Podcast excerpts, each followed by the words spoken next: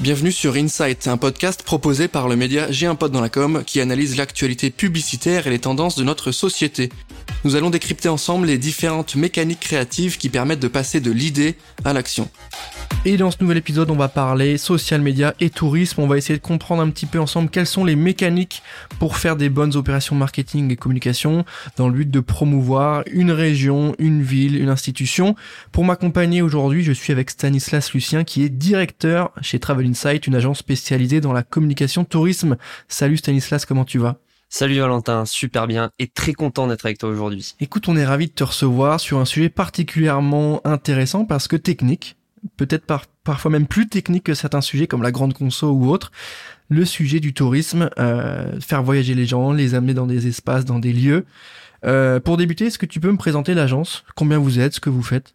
Eh bien, écoute, euh, l'agence, elle est née euh, d'une passion qui était pour le tourisme. Euh, avec mon associé Célia, on a fait tous les deux l'Esquette, qui est une école spécialisée tourisme. Et en fait, en sortant des études, on s'est dit non, on va pas aller travailler pour quelqu'un, on va créer notre boîte, on va voir ce que ça donne. Et malheureusement pour nous, ça a hyper bien fonctionné dès le départ, avec beaucoup de clients qui étaient hyper intéressés dans un secteur où finalement il y avait très peu d'agences de communication ou trop traditionnelles. Cette aventure-là, on l'a commencé en mars 2016 on faisait un peu de tout à la base, euh, toutes les idées euh, qui passaient, hein, site internet, relations presse, etc. Et au final, on s'est beaucoup recentré autour du, des réseaux sociaux et de l'influence. Et après, effectivement, au, développement de l'agence, mm. on a ajouté pas mal de briques avec des grosses expertises, ce qui fait qu'aujourd'hui, euh, on est véritablement positionné autour du branding, de la création de contenu, les réseaux sociaux, la relation presse, le trade marketing et en, finalité l'influence. Aujourd'hui, c'est 18 personnes qui travaillent à l'agence et puis voilà, c'est l'éclate. Trop bien, écoute, euh, c'est hyper intéressant sur l'aspect vraiment euh, agence dédiée. Hein. C'est dans le nom Travel Insight, on travaille pour la partie du secteur et Insight pour l'aspect plus marketing. Du ouais, tout à fait. Euh, T'es bien renseigné. En fait, Insight, ça vient euh, de deux choses. moi, j'ai, je faisais mes stages dans de la data. J'étais, j'étais à fond sur la big data. Je pensais que mon avenir était tout tracé là-dedans. Et l'étude des Insights m'avait beaucoup intéressé. Ça répondait à beaucoup de problématiques pour trouver des solutions, data visualisation, tout ça, les tableaux de bord. Et Insight qui est aussi le fait de trouver euh, des, des, réponses à des problématiques consommateurs en termes marketing. Donc, Travel qui ne laisse aucun doute et Insight qui permet euh, de pouvoir euh, avoir ce double double emploi de de mots sur l'étude hmm. statistique et des problématiques consommateurs. C'est hyper intéressant d'avoir cette position et ce positionnement-là d'expert parce que c'est vrai que sur d'autres thématiques, on a des agences food, on a des agences soit spécialisées par secteur ou par thématique marketing. Et là, je pense que c'était essentiel d'avoir une agence dédiée au tourisme, au voyage, parce qu'il y a des problématiques bien spécifiques, bien singulières. Il faut savoir y répondre. Justement, dans ce cadre-là, quelles sont les contraintes inhérentes à ce secteur-là? On va arriver évidemment sur les réseaux sociaux qui sont devenus bah, le nouveau guide du voyage. En fait, on avait le guide du routard et maintenant on a les réseaux sociaux avec soit des influenceurs, soit directement quand tu cliques sur un lieu, bah, t'as toutes les photos qui donnent envie, les espaces, etc. C'est quoi euh, les enjeux de ce secteur d'un point de vue com et les, les, choses à faire ou peut-être ne pas faire? Alors déjà, il y a, on, on, va commencer par une grosse étape, c'est que dans ce secteur, euh, déjà, faut savoir parler aux professionnels. C'est-à-dire qu'aujourd'hui, il y a des mots, il y a des termes qui sont euh, le REFPAR, euh, euh, qui sont euh, tout simplement les cartes logées, les HBT, les SBT, les machins, etc. Des termes qui sont hyper spécifiques à notre secteur touristique, puisque il y a aussi les booking windows, etc. Bref, le comportement voyageur, comment ça se déroule on n'est pas du tout dans le monde d'un shopping hyper facile comme tous les jours. On fait simplement des campagnes de retargeting, etc. Et puis on va avoir une consommation de voyage, enfin de une consommation toute courte sur euh, sur Internet. Aujourd'hui, euh, le client, il faut qu'il soit euh, inspiré, faut qu'il ait envie, faut qu'il soit inspiré surtout dans les meilleures périodes les périodes dans lesquelles il a envie de réserver ou tout simplement les périodes sur lesquelles il va se dire que euh, bah, c'est le moment pour pouvoir réserver sur une certaine destination. On est soumis à énormément de saisonnalité. Bref, tout ça, ce sont euh, des, des, insights qu'il faut avoir côté agence euh, pour pouvoir parler avec chacun des acteurs. On n'a pas du tout les mêmes stratégies ni les mêmes approches en fonction des business, des destinations et de la saisonnalité de l'année. Et surtout, il faut savoir les anticiper. Donc on n'est pas du tout sur un esprit où on va se dire voilà faut envoyer une grosse campagne de communication pour euh, générer un maximum de leads sur le site internet parce que euh, c'est une offre produit euh, qui va facilement partir avec finalement un, un coût d'achat très faible. Là on est sur des coûts d'achat qui sont assez élevés. Ah oui, on est, sur des... des... vacances, c'est donc où c'est un week-end donc c'est exactement. Et puis faire la promotion du voyage ça a certaines heures. Ça va être le dimanche soir devant zone interdite quand quand on est en train de déprimer, en train de se dire que ça y est le week-end est fini, on va reprendre la semaine et que en plus à la télé on nous balance des trucs qui, qui sont pas ouf à voir. Là, c'est le moment où il faut être réactif, etc. Enfin bref, voilà, c'est des petits cas d'usage comme ça que je te donne, mais euh, voilà, le, le sujet marketing, déjà avec euh, les professionnels, c'est de comprendre leur business, comprendre leur saisonnalité, c'est de comprendre le moment où ils ont leur booking window, donc mm. le moment où les réservations sont effectuées pour un certain voyage, réussir à bien les inspirer et surtout que ça colle bien avec euh, la cible démographique que l'on souhaite toucher, puisque dans le voyage, on a de tout. Partir pour 300 euros pour un week-end, comme euh, avoir euh, des dossiers de voyage qui sont à 80 000 euros. Voilà, c'est faut réussir à, à trouver le bon juste milieu pour chacune des campagnes et pour tout le monde par rapport à ce que tu me dis là, moi j'ai une question très concrète sur la, est-ce qu'on va jouer sur l'aspect émotionnel, euh, on va jouer sur le fait de partir en vacances au soleil, en famille, ou est-ce qu'on va jouer sur une corde plutôt rationnelle, le prix, euh, le besoin de se détendre, c'est une vérité, euh, le besoin d'avoir quelque chose de bien, pas loin ou pas cher, ou justement très loin, sur quoi on joue? Tu vois, par rapport à de l'automobile, par rapport à à du divertissement, c'est quoi votre levier principal? Est-ce qu'il y a des temps précis? Euh, Il y a un point qui est hyper important déjà, c'est évidemment le brand book, bien vérifier euh, le branding de chacune des marques. Il y en a qui effectivement vont jouer sur le meilleur rapport qualité-prix. C'est quelque chose qu'on voit très régulièrement et, et c'est comme ça qu'elles ont construit euh, leur ADN pour pouvoir communiquer. Il y en a d'autres qui vont être plutôt sur un aspect euh, communautaire, c'est-à-dire euh, des voyages qui soient spécialisés pour des allers-retours de personnes qui vivent dans les îles ou euh, ou qui font des allers-retours sur la métropole. Il y en a qui qui vont jouer sur un aspect très très luxe avec beaucoup d'inspiration au milieu de tout ça, beaucoup d'émotions. Il y en a qui vont plutôt jouer aussi sur un aspect serviciel, qu'est-ce que qu'est-ce qui permet à la marque de pouvoir se diversifier, etc. Elles ont tout un élément différenciant ou du moins, il faut qu'on arrive à le trouver pour elle. Ça, c'est le branding, c'est réussir à, définir le plus précisément possible avec eux euh, quel sera le meilleur moyen de pouvoir réussir à, à les faire se démarquer. Et en effet, aujourd'hui, ce qui fonctionne le mieux, c'est évidemment le côté émotionnel, l'attachement que l'on peut avoir à une marque. Euh, c'est aussi euh, le côté inspirationnel et euh, en finalité c'est aussi le moyen par lequel on va réussir à apporter cette touche de démarcation qui va permettre de pouvoir générer un call to action sur leur site internet. Vous, vous travaillez pour des destinations, c'est ça? Ou vous travaillez pour quel type de clients? Alors nous, les clients, ils sont assez vastes. On a à la fois des destinations touristiques, donc on travaille avec des ministères touristiques pour leur promotion en France, des tour opérateurs, des réseaux de distribution, mhm. donc agences de voyage, euh, réseaux type Avas, Electro, etc.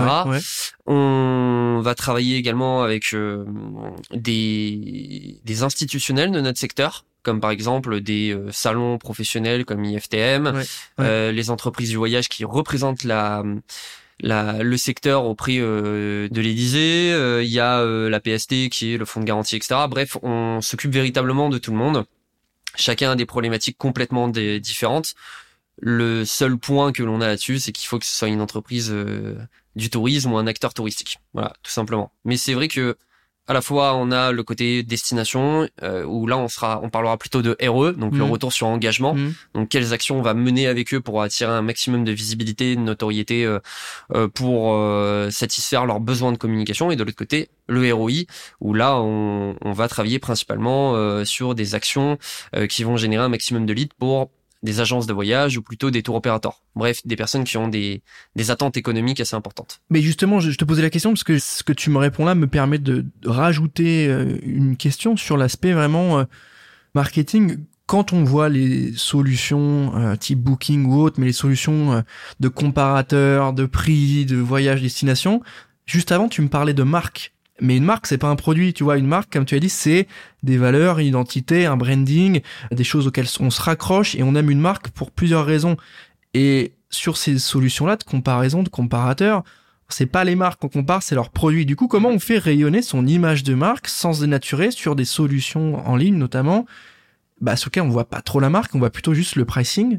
Comment on fait pour garder cet ADN de marque fort et dire notre proposition de valeur en venant faire votre voyage, je sais pas, dans telle région de France, sera pas la même que si vous êtes dans une autre région, même si le prix diffère, tu vois. Et Mhm. comment vous faites ça?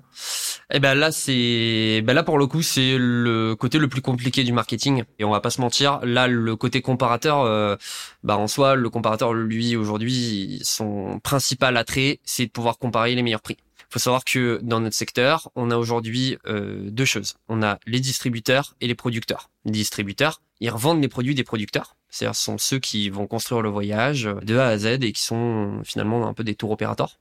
Et euh, aujourd'hui, on voit que les distributeurs vont eux-mêmes fabriquer leurs propres produits et que les producteurs vont eux-mêmes distribuer les produits des autres.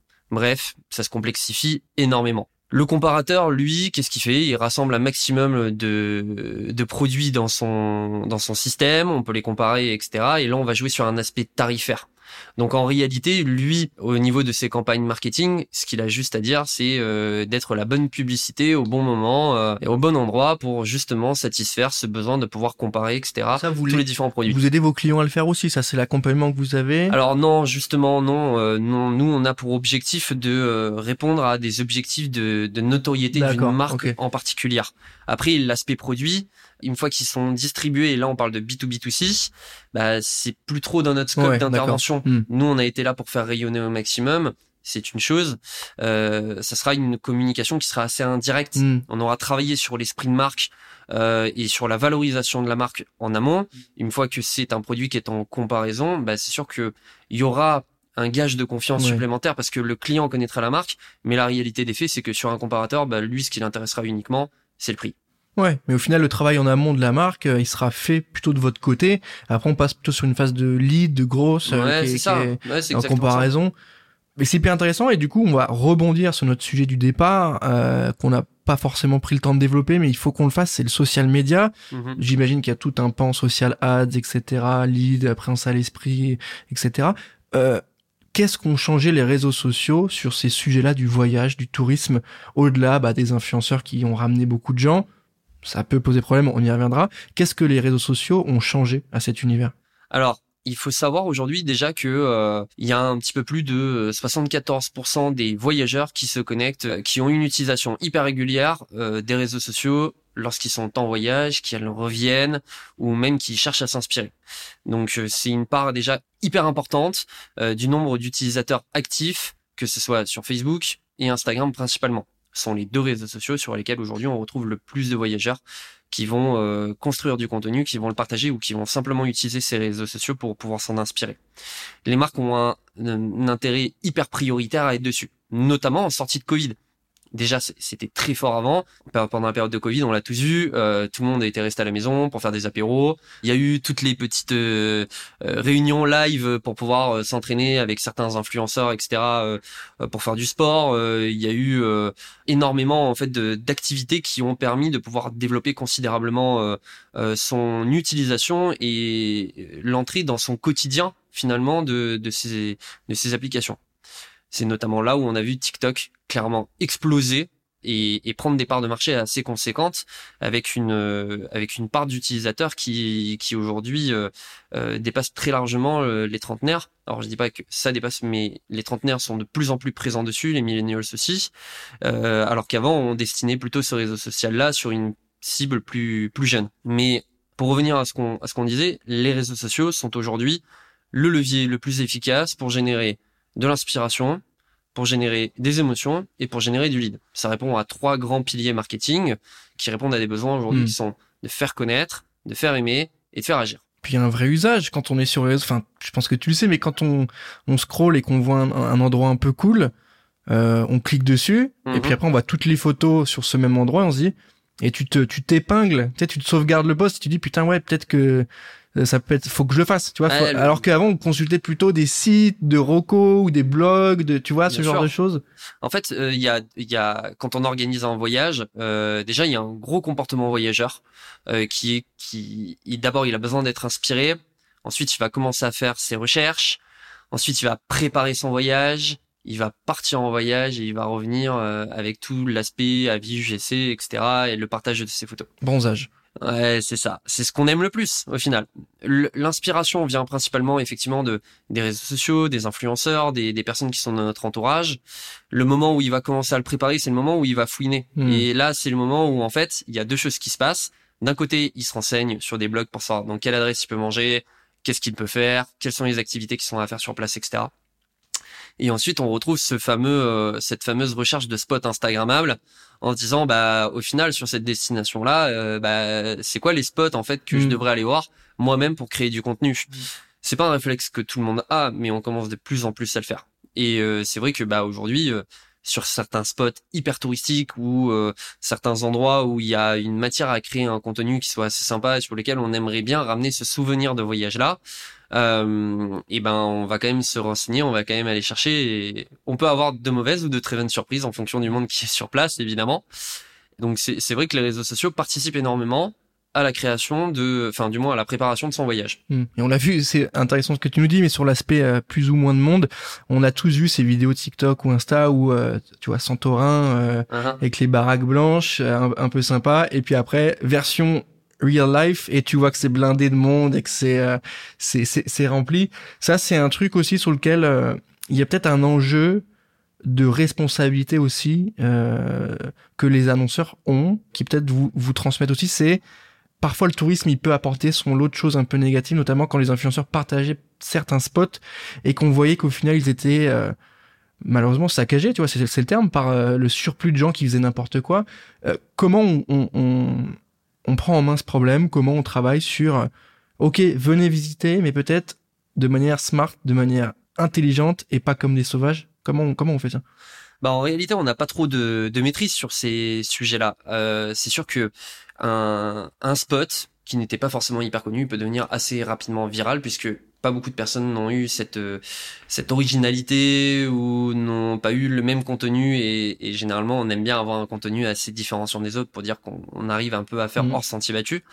La réalité, c'est qu'un Santorin, euh, il n'y a pas eu besoin d'avoir un Instagram pour qu'il y ait tout le temps du monde, par exemple Ouais. euh, d'autres spots en Irlande où moi-même j'ai pu faire mes voyages en me disant waouh ces spots-là ils vont être trop ouf etc. Et quand je suis arrivé sur place, en effet il y avait trop trop de monde, mais c'est juste qu'ils sont hyper touristiques. Euh, c'est pas Instagram ou les réseaux sociaux qui les ont d'abord révélés. Ils sont révélés d'eux-mêmes plus tard euh, grâce à grâce aux campagnes marketing qui ont été menées par ces destinations touristiques là, parce qu'elles ont besoin aussi d'amener du monde. Euh, donc aujourd'hui, c'est toujours assez compliqué de pouvoir les raisonner, mais il y a effectivement, il y a des campagnes qui sont menées. Notamment, c'est les Calanques de Marseille euh, qui, qui pendant un moment a- avaient reçu un peu trop de monde et se sont dit, bah en fait, on va communiquer de la pire manière possible, ou du moins d'une manière beaucoup plus amateur que ce que l'on faisait jusqu'à maintenant, qu'elle soit moins professionnelle, pour attirer un peu moins de monde et pour réussir à désengorger un peu euh, à la fois les parkings, les visiteurs sur place et euh, avoir un respect de l'environnement un peu plus important. Ça, c'était une méthode assez unique, si je peux dire. Euh, ce sont des méthodes que l'on a peu l'habitude de voir, Hmm. euh, mais ce sont aussi des, des méthodes que l'on retrouvera par exemple à Venise, mais d'une Mm. manière un peu plus corsée, avec des droits d'entrée pour entrer dans Venise ou euh, des, des mesures pour éviter que des bateaux touristiques ne soient trop présents sur place, etc. Mais ça répond pas forcément à une Mm. campagne marketing, mais plutôt à une gestion des flux Ouais, sur place. Ouais, ouais. Et ensuite, le, le dernier sujet que j'ai que j'ai envie de lancer euh, là-dessus, c'est que quoi qu'il arrive, aujourd'hui, on a un bouleversement des comportements voyageurs, puisque le Covid a amené naturellement le fait que l'on voulait se s'éloigner de tous ces spots qui étaient trop touristiques ou s'éloigner de tous ces city breaks que l'on avait l'habitude de faire jusqu'à présent, parce que on n'a plus envie forcément d'être euh, avec énormément de monde, on- ou alors pour des festivals ou pour Mhm. des événements qui soient uniques. Mais on va rechercher plutôt le côté nature, hors sentier battu, euh, se lancer dans un tourisme qui soit euh, slow, euh, c'est-à-dire de pouvoir profiter, retrouver de la culture Plus locale, proche etc. aussi, ouais, local, ça tu l'as dit. Exactement. Donc, euh, on, on aura toujours ce problème d'avoir beaucoup de monde sur certaines photos, de se dire que c'est euh, finalement assez Mm. fake comme photo ou quoi que ce soit, mais euh, les comportements changent. Euh, les destinations aussi euh, s'en préoccupent énormément de manière à pouvoir ramener bah, du, du flux touristique sur des Mm, destinations qui étaient euh, peut-être moins mises en lumière. Euh, et c'est aussi là où il y a un énorme travail d'agence qui doit être réalisé. C'est euh, tout simplement euh, bah, euh, comment tu vas euh, faire venir des personnes, euh, comment tu vas réussir à avoir le bon message pour dire venez dans le Cantal plutôt que d'aller à Marseille. Mm, mm, mm. euh, va falloir user de créativité et réussir à trouver euh, la manière par laquelle l'attractivité euh, locale de la destination euh, va réussir à se démarquer des autres destinations avec lesquelles elle se trouve en concurrence pour Mm. attirer encore plus de monde sur place et réussir à avoir un flux de touristique qui soit plus harmonisé et surtout plus encourageant en Mm. termes de de visiteurs sur sur le pays. On l'a vu, hein, de toute façon, ce dont tu nous parles sur le local, euh, moi je le vis en perso, c'est-à-dire que cet été j'ai envie de me faire les coins un peu cool de France, tu vois, et on l'a vu, il y a cette prise de conscience, là je parle uniquement peut-être pour les Français, mais vit dans un pays qui est fou quand même, en termes de destination, et on a senti, notamment post-Covid, euh, le besoin de se reconnecter un peu à la Terre et à... Putain, en fait, Perpignan, c'est ouf. La Bretagne, c'est ouf. Euh, le Grand Est, c'est c'est sympa. Euh, Marseille, c'est ouf. Le- Enfin, tu vois, ce truc aussi de se reconnecter. Et Mhm. pour terminer sur notre point bonne pratique et euh, et euh, faire en sorte que les gens viennent visiter sans forcément détruire, il y a ce sujet de vous avez eu la chance de venir dans un spot trop bien et d'en profiter.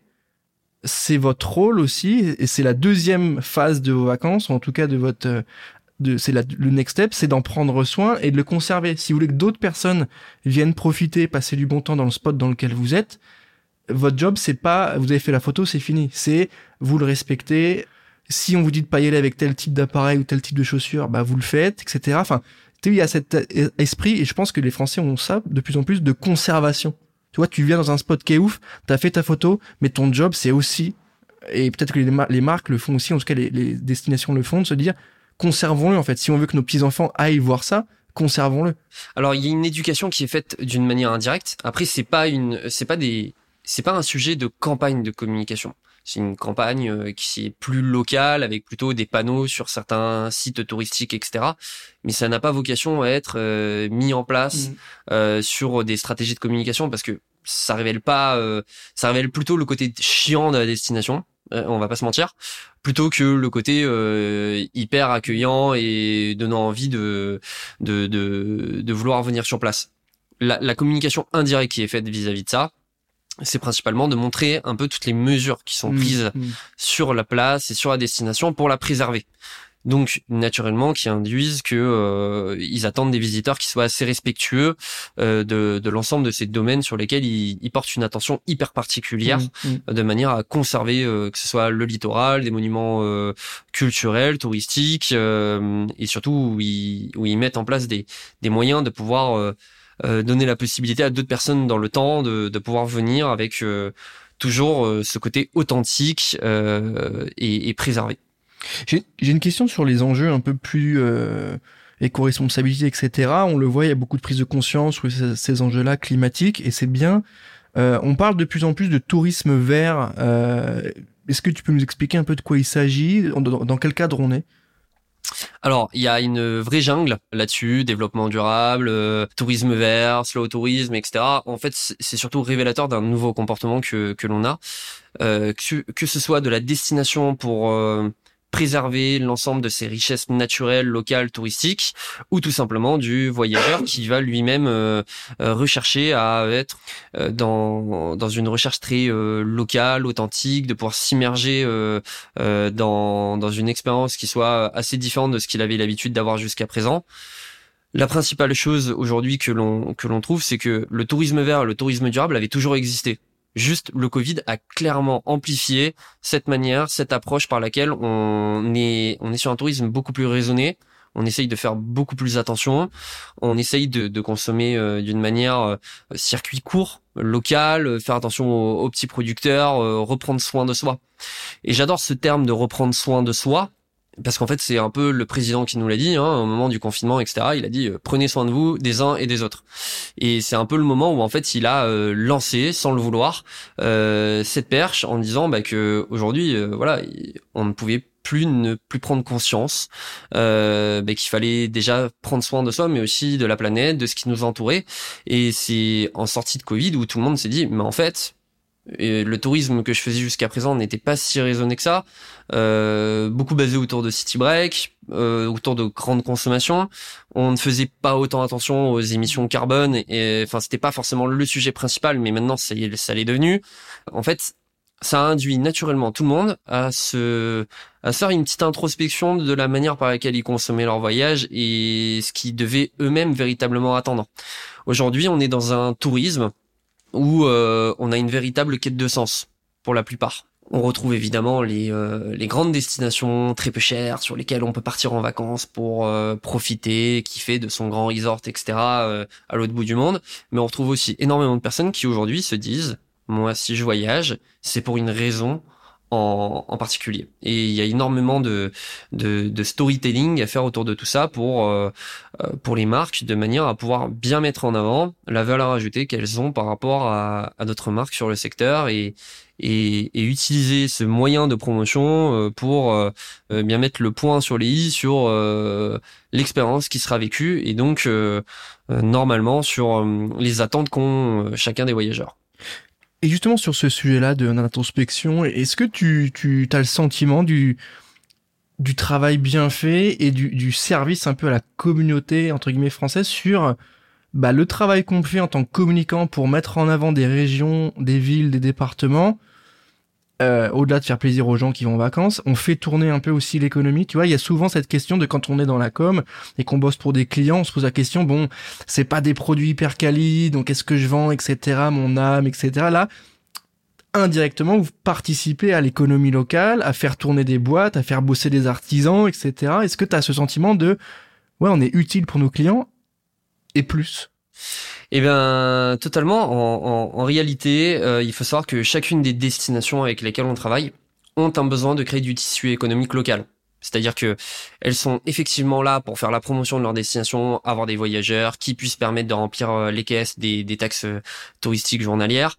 Mais la réalité, c'est que bah, ces taxes-là, euh, elles, elles, sont créées par l'emploi, par les visiteurs qui sont venus, la consommation qui est locale, euh, et en fait, dans, dans le tourisme, il y a, euh, on, on, parle beaucoup là depuis tout à l'heure d'agents de voyage, de tour opérateurs, etc. Mais derrière, il y a aussi les hôteliers, euh, les, euh, les déplacements, il y a euh, les restaurateurs, il y a le petit glacier au coin, au coin de la rue, il y a énormément d'emplois qui sont induits.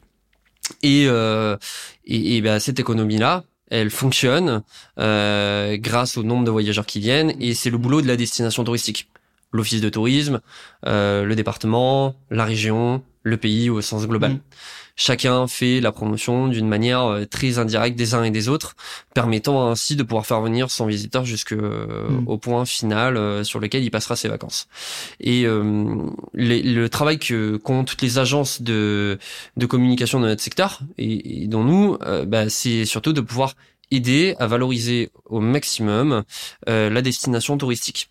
Et pour ça, on revient sur des sujets de branding, c'est réussir à avoir le bon storytelling pour chacune de ces mm. destinations et euh, trouver les meilleures campagnes qui permettront de se démarquer sans pour autant qu'on retombe dans la mm. cacophonie. On n'a pas parlé tout à l'heure, mais euh, effectivement, en sortie de Covid, euh, bah, je, vais je vais cracher un peu sur beaucoup d'élus qui qui se sont dit ouais ce serait trop bien que on ait des affiches de notre destination dans le métro bah au final il y mm. avait 30 différentes affiches dans le métro qui étaient positionnées pour dire ouais venez chez moi c'est plus vert venez chez moi, c'est euh, plus ensoleillé et venez chez moi.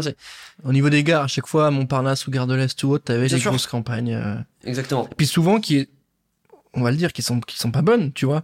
Il y, en a, il y en a beaucoup qui sont pas bonnes, des campagnes juste bah viens chez nous. Ouais mais ouais mais c'est parce que c'est c'est de la campagne d'urgence ouais, qui sont euh, demandées par des élus euh, qui n'ont pas eu sujet à être brainstormés, euh, qui répondent aussi à un sentiment euh, d'urgence où mmh. ça y est il y avait du déconfinement. Enfin voilà sans leur jeter non plus la pierre, il y a c'est c'est pas facile.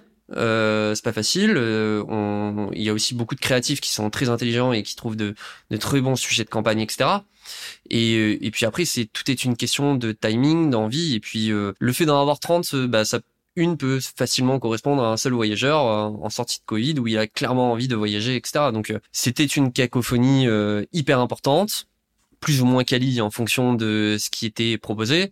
Le tout est de savoir si aujourd'hui ça a permis réellement de pouvoir attirer de nouveaux voyageurs. Je te ferai aussi une autre parenthèse là-dessus. On parlait euh, donc euh, d'économie euh, territoriale. Il y a des destinations qui, qui sont beaucoup pointées du doigt, notamment dans les Caraïbes ou tout simplement dans le nord de l'Afrique côté maghrébin, où on dit voilà c'est beaucoup de resorts, etc. c'est pas hyper durable comme destination. C'est pas des endroits ou des lieux sur lesquels des touristes devraient aller, etc. Bah c'est un peu faux aussi Euh, ça correspond à un budget, à un budget voyageur sur lequel ils peuvent se permettre d'aller. Et surtout, ça fait fonctionner l'économie locale. Ça permet de faire fonctionner à la fois des producteurs locaux qui vont permettre de, de pouvoir apporter euh, bah, toute la nourriture dans chacun des resorts. Euh, ça permet de faire bosser un maximum de personnes Mmh. autour Mmh. euh, pour des métiers de réceptionniste, de serveur, etc. Donc il, il faut pas non plus oublier que il y a un- le, le tourisme représente pour beaucoup de pays Mmh. un aspect économique hyper important.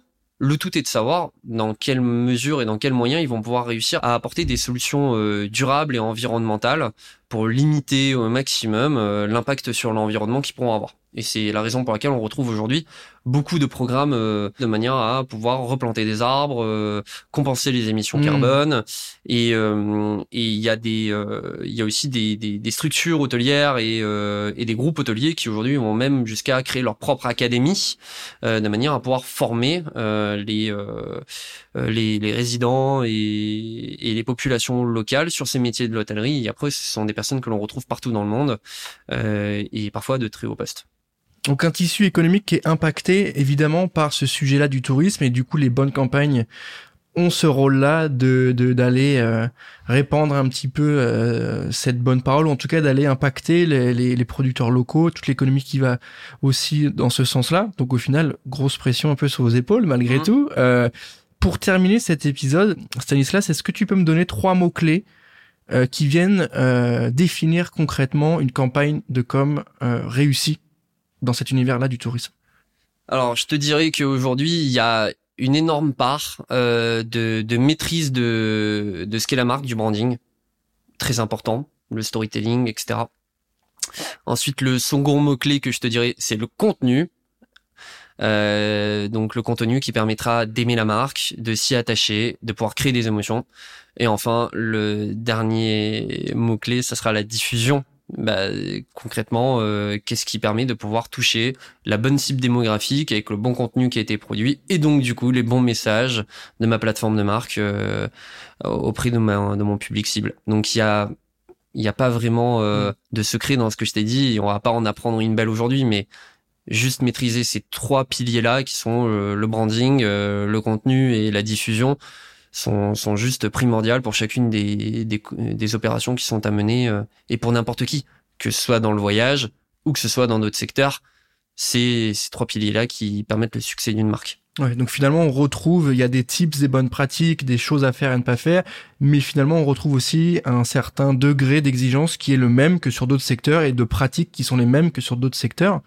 C'est hyper intéressant. Stanislas, on arrive à la fin de cet épisode. Merci déjà à toi d'avoir pris le temps de répondre à toutes mes questions. Eh bien, merci à toi aussi. C'était vraiment trop cool. Je suis trop content d'avoir pu participer à ce podcast. Tu, je pense, tu as permis euh, de nous éclairer un petit peu sur tous ces enjeux-là, marketing comme dédiés à l'univers du tourisme. Euh, c'est important pour nous aussi d'avoir des expertises sectorielles. C'est chose faite. Merci à toi, merci à tous de nous avoir écoutés. Je rappelle que vous pouvez mettre 5 étoiles sur Apple Podcast parce que ça fait toujours plaisir pour le référencement. Et je vous dis à très bientôt pour un nouvel épisode d'Insight. Ciao